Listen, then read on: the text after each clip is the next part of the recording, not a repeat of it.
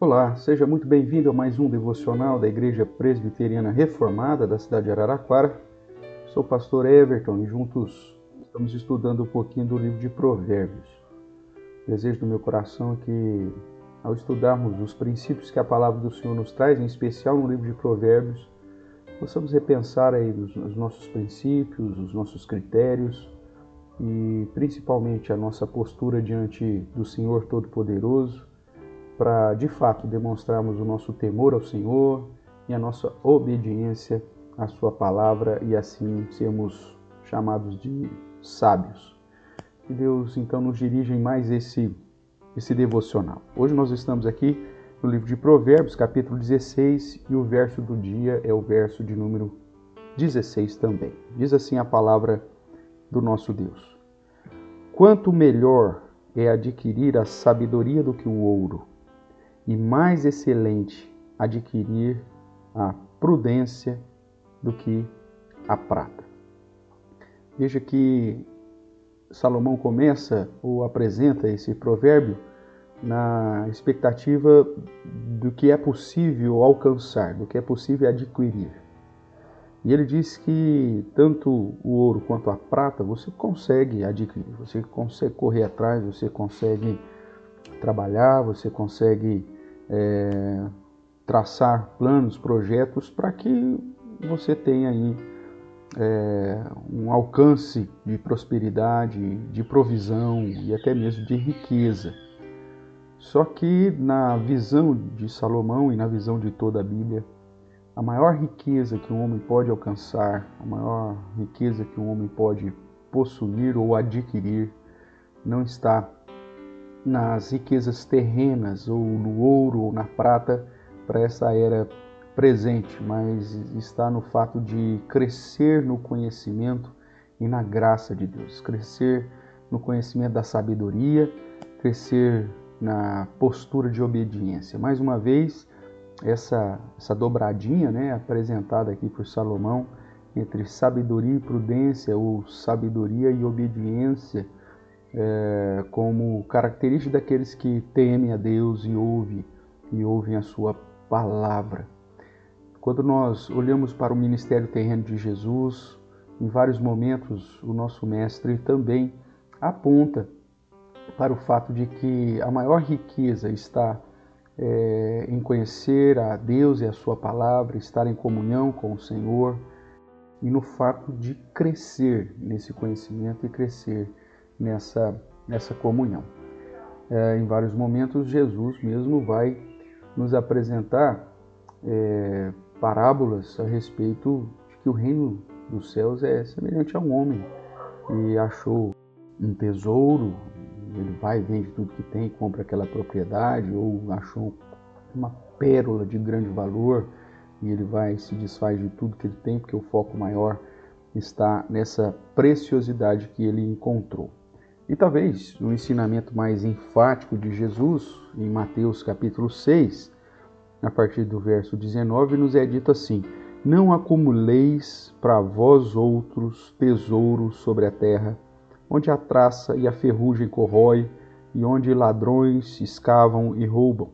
Mas ajuntai para vós outros tesouros no céu, onde traça nem ferrugem corrói, e onde ladrões não escavam nem roubam porque onde está o teu tesouro, aí estará também o teu coração. O Salmo 19 também é algo fantástico em apresentar o valor da sabedoria que vem mediante a palavra de Deus, o meditar nessa palavra, o conhecer e estudar dessa palavra, vai nos dizer que a palavra do Senhor, ela é mais desejável do que o ouro, mais do que muito ouro depurado, e ela é mais doce do que o mel e o destilar dos favos. Além disso, diz o verso 11 do Salmo 19: Por eles, ou seja, pelos mandamentos, pelos preceitos, pela lei do Senhor, é, por eles se admoesta o teu servo, e em os guardar a grande recompensa. Nessa ideia geral das Escrituras, a maior riqueza que um homem pode adquirir está no fato de conhecer a Deus e a Sua palavra. Está no fato de adquirir sabedoria, lembrando que o princípio da sabedoria está no temor do Senhor e adquirir a prudência, que é a prática em obediência àquilo que a própria palavra de Deus nos ensina. Nós também vemos nas Escrituras uma exortação clara àqueles que são ricos nesse, nessa era presente, para que não depositem a sua confiança na instabilidade da riqueza, mas que sim depositem a confiança em Deus, depositem a sua confiança é, no conhecimento que vem de Deus e na segurança que somente Deus pode nos dar. O que nós aprendemos com isso, irmãos? E a nossa vida neste mundo ou nessa era presente é, é muito pequena. E tudo que porventura viemos alcançar, adquirir e ajuntar nesse mundo é, é infinitamente pequeno diante do tesouro que é o relacionamento com Deus e o conhecimento da Sua palavra que subsiste para sempre. Nós quando nascemos, nada, nada trazemos. Quando morremos, também nada podemos levar dos tesouros materiais.